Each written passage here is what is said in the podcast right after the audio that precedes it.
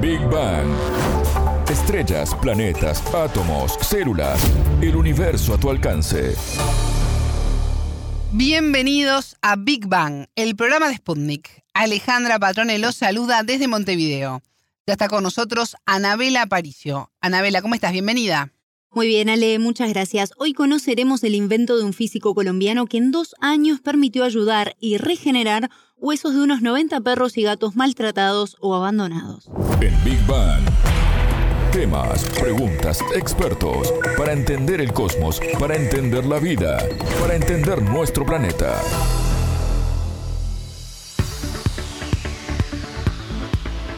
Una labor social nacida en la Universidad Nacional de Colombia y se hace desde los laboratorios de la sede Manizales. Se enfocan perros y gatos heridos, abandonados o cuyos dueños no tienen dinero para pagar las intervenciones. Este producto obtuvo a inicios de mayo la patente de invención. Esto les permitiría ahora desarrollar su trabajo a mayor escala. Contanos un poco más de, este tema, Nabela.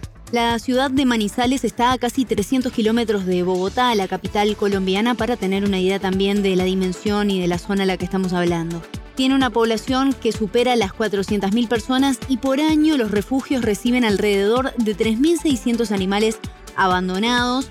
Muchos de ellos consiguen un hogar en los meses siguientes, pero muchos otros quedan allí mientras otros cientos son heridos en diferentes circunstancias y no reciben la asistencia necesaria o sus dueños no tienen dinero para pagar una intervención quirúrgica. Viendo esta situación, es que el físico colombiano Carlos Vargas Hernández, profesor de la UNAL, comenzó a trabajar en este proyecto.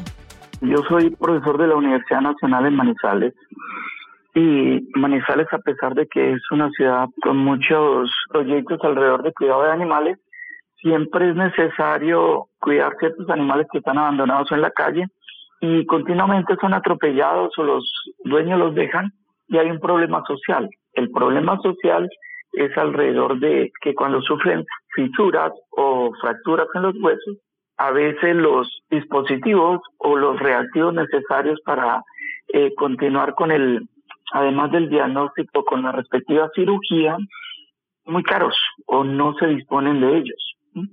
Entonces ese es un problema fundamental, sobre todo en países como los nuestros o en algunas ciudades que no se cuentan con los recursos necesarios y muchos de estos aditamentos para, por ejemplo, solucionar una fisura de un perro, un gato o una fractura, inclusive a veces hay perros que sufren enfermedades o gatos y se le deterioran los huesos, es necesario tener este tipo de materiales.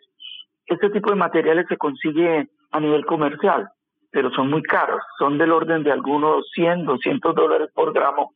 Y lo que hicimos fue sintetizar este material a partir del fémur de la vaca. Este es un estudio que hemos realizado durante varios años, primero minimizando la, la materia prima de donde íbamos a obtener el material que se llama la hidroxiapatita. Entonces investigamos en la cantidad de huesos que se eliminan, que también se convierte en un problema, por ejemplo, los huesos de gallina, los huesos de los animales en las, en las carnicerías, que a veces se desechan y también se convierten en un problema. Y hemos estudiado todo eso. Y el que más nos dio eficiencia fue el fémur de la vaca. Bueno, muy bien por este físico colombiano, ¿no? Carlos Vargas Hernández. Eh, ¿Cómo se llega de un hueso a obtener flúor hidroxiopatita anclado a nanopartículas de plata? Como mencionaba el físico, este hueso de la vaca, generalmente desechada por su tamaño, los investigadores la utilizaron como materia prima para obtener esta hidroxiapatita.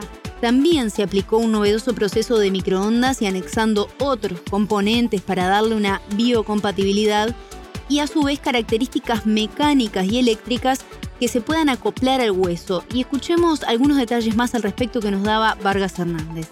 Este material en principio se usa como pegante o sellante. Cuando hay fisuras y se está haciendo la operación del animal, se abre el animal y se hace un proceso de, esterilización del, del material y de mezcla con otros coagulantes para colocarse en el hueso. Cuando hay fisuras, él actúa como sellante. Y cuando hay ciertas fracturas, pues ayuda un poco a que se reconstruya un poco el hueso y se logre soldar por sí mismo pequeñas fracturas, no muchas. Bueno, es de contar que los animales como gatos y perros, pues los huesos son pequeños.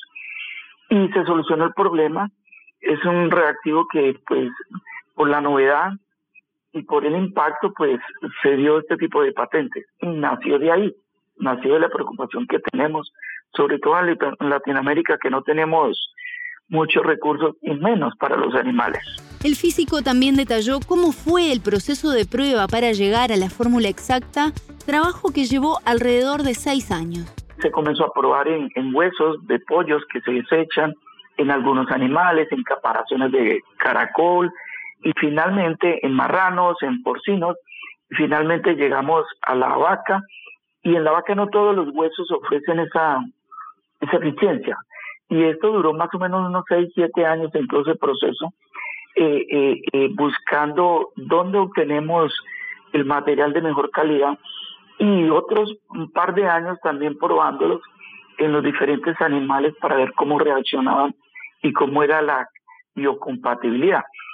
Y en muchas de las operaciones, alrededor de unas 90 operaciones que se han hecho en animales, ha funcionado muy bien. Y después de colocar este tipo de material, se hicieron estudios meses después a ver cómo había evolucionado y perfectamente se observa a través de análisis que el hueso comienza a generar una especie de regeneración alrededor de las fisuras. Siempre es necesario hacer un pequeño monitoreo después de las cirugías a través de rayos X para ver cómo ha evolucionado, que no se generan acumulaciones, ese tipo de cosas. Cada cirugía y cada operación y cada hueso tiene su estrategia y su protocolo y es necesario después ir monitorando. Pero el monitoreo que hemos hecho en, estas operaciones han dado muy buenos resultados. Al trabajar con animales agredidos y en estado vulnerable, a mí ha pasado, por ejemplo, a levantar perros o gatos atropellados. Es muy difícil poder agarrarlos para operarlos. Hay desconfianza, temor, el animal puede estar más dolorido, no dejar agarrarse. ¿Cómo hacen? Bueno, incluso a veces, tal como tú decís, incluso te cuesta acercarte a acariciarlo o a darle comida, ¿no? Exacto. es una tarea muy compleja porque ellos llegan muy atemorizados y algunos pueden reaccionar incluso de forma violenta ante ese temor de, lo desconocido. Por eso le preguntamos al físico también cómo se manejaron y cómo se manejan en este tipo de situaciones. Cada operación tiene su protocolo, ¿sí? cada animal tiene sus respectivos protocolos para, primero los tienen que dormir para poder realizar ese tipo de actividades. Y son animales por lo general muy temerosos y muy agresivos por el historial que han vivido. Pero al final, cuando uno ve el animal recuperado, es algo que no tiene precio. Usted verle la cara a un animal, a un perrito, a un gatico, después de que lo han golpeado. Por ejemplo, el primer perro que se atendió, alguien le había fracturado la mandíbula con un machete. Seguramente por algo le fracturó la mandíbula y prácticamente se la abrió en dos. Esa fue nuestra primera intervención y al final de todo el proceso, ver el perrito con esos ojos y con ese agradecimiento, eso pues, eso como que paga todo. Eso es lo más importante. Anabel, ¿y cuánto material utilizan en cada intervención quirúrgica? Si bien depende de la gravedad y cada caso, por lo general son fracturas o fisuras pequeñas y según Vargas Hernández pueden requerir entre 5 y 6 gramos de esta mezcla para su intervención. Una fisura típica, eso amerita de unos 5 o 6 gramos, que tienen que ser mezclados con algunos coagulantes para el proceso. Y además, este producto se puede dar tanto en polvo que funciona como un pegante, como en láminas o pastillas. Entonces, eso de alrededor de unos cuantos gramos, 5 o 6 gramos, dependiendo de la fisura, para comenzar a generar el proceso. En estos momentos, a nivel del laboratorio, producir 100 gramos nos puede tomar medio día. ¿Por qué nos toma tanto tiempo? Porque día es mucho tiempo para 100 gramos. Porque tenemos los equipos eh, necesarios para producir ese tipo de cantidad que es para investigación. Cuando se escala el producto, es necesario colocar más instrumentación, más protocolos, más automatización y la producción se disparará. El inventor también nos explicó cómo se procede y qué pasa luego de la operación en el caso de los animales sin dueño. Si los animales tienen un dueño, ¿sí? porque el dueño pues no tenía los recursos para llevar a cabo esas intervenciones, entonces pues se le devuelve al dueño. Pero si son abandonados, pues la universidad tiene ciertos refugios o se dan en adopción. Y este tipo de animales que han sido maltratados, por lo general la gente se encariña más y, y quiere adoptarlos por esa historial de maltrato que han tenido. Anabela, ¿y el posoperatorio tiene alguna particularidad? ¿Hay algún seguimiento especial? No, según Vargas Hernández lleva un par de meses dependiendo de cada situación, pero nada fuera de lo tradicional.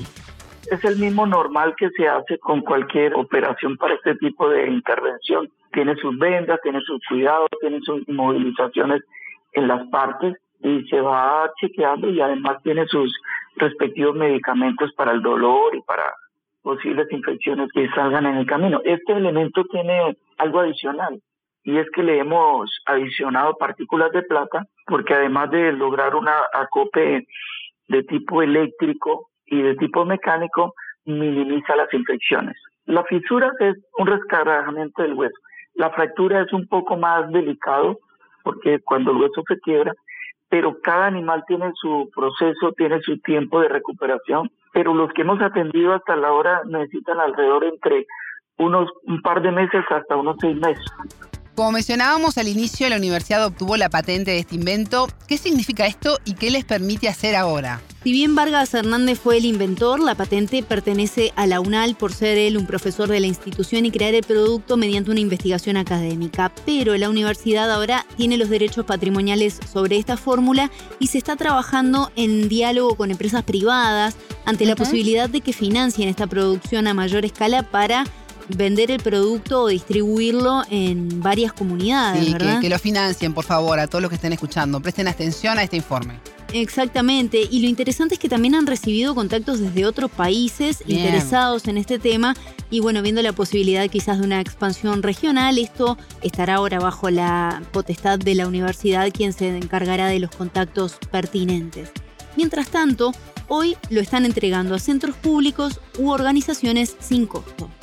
Permite por lo menos proteger la investigación y de alguna manera escalar este producto con algunas empresas que quieran comenzar a producir el producto en gran escala para ser distribuido. Y ojalá eh, todo apunte a que sea una cuestión a través del mercado que sea muy accesible. Anabela, ¿este producto podría trasladarse al uso en humanos? Este es uno de los planes a futuro, según el investigador colombiano. Es una pregunta que no hemos hecho y seguramente en un futuro exploraremos eso con todos los permisos y las cuestiones necesarias para que se puedan llevar a cabo. Pero por ahora lo hicimos con los animales porque las leyes en el país pues no son tan rígidas en ese aspecto y nos permitieron avanzar rápidamente. Pero yo creo que en un futuro vamos a explorar esa posibilidad. El ser humano por su tamaño y su peso, pues los esfuerzos y los impactos que soportan son mucho mayores a los animales o los gatos. Entonces una de las cosas es la modificación para que eh, soporte este tipo de esfuerzos mecánicos. Ese es el estudio que se tiene que hacer y es el principal que nosotros vemos que hay que modificar un poco, porque del resto son muy parecidos. Entonces son parte de los estudios a futuro. De hecho, estamos pensando en otra etapa futura, es con este producto, no solo que sirva de pegante o de elemento regenerativo, sino que se puedan fabricar piezas para reemplazo, pequeñas piecitas que se puedan colocar o sustituir en parte del hueso que ha sido erosionado. Hay huesos de animales que cuando hacen la cirugía está carcomido o erosionado y esto amerita colocar pequeñas piezas alrededor para que se acoplen.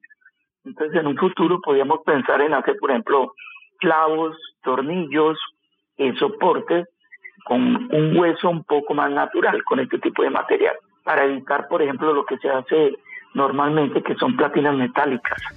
Y fuera de todo lo formal, me imagino lo que debe ser trabajar este tema desde el punto de vista humano. Ver el sufrimiento de estos animales y luego su recuperación, verlos sanos. Eso debe ser una experiencia hermosísima. Sí, Ale, totalmente. Y justamente como decías tú, para los que aman los animales, Sí. es mucho más fuerte también ese sentimiento. El físico precisamente nos contaba que antes de trabajar en este proyecto, ella rescataba gatos y perros abandonados, tiene varios en su hogar, y ese amor por los animales, eh, plasmado luego en su trabajo, le brinda la mayor satisfacción obtenida a lo largo de este proceso de investigación. Yo lo he disfrutado más como persona que como científico, ¿sí? Porque eh, pues a mí me preocupan mucho los animales y en este mundo un poco tan incierto eh, son los que más sufren, ¿no? En todas estas coyunturas son los que más se abandonan o sufren. y pues nosotros con algunos amigos recuperamos gatos, perros abandonados, les damos comida, ese tipo de cosas. En la Universidad Nacional, por ejemplo, tengo una cantidad de gaticos que son medio silvestres, se esterilizan, se mantienen, y, y nos ha gustado mucho en ese campo de cuidar los animales. En mi casa tengo como nueve gatos recogidos, y eso antes de este tipo de investigación. Y me dolía mucho el, el hecho de que cuando llega un animal maltratado, tiene dos caminos, o le amputan la parte que se ha lesionado o termina abandonado y muriéndose. Y eso para mí era algo importante que tenía que hacer algo al respecto. O sea que me llena más como persona, más que como investigador. Escuchábamos al físico colombiano Carlos Vargas Hernández, profesor de la Universidad Nacional de Colombia e inventor de un método para regenerar huesos de perros y gatos víctimas de agresiones o accidentes. Qué buena iniciativa. Muchas gracias, Anabela. Hasta la próxima. Pueden volver a escuchar este programa por mundo.spundinews.com. Esto fue Big Bang.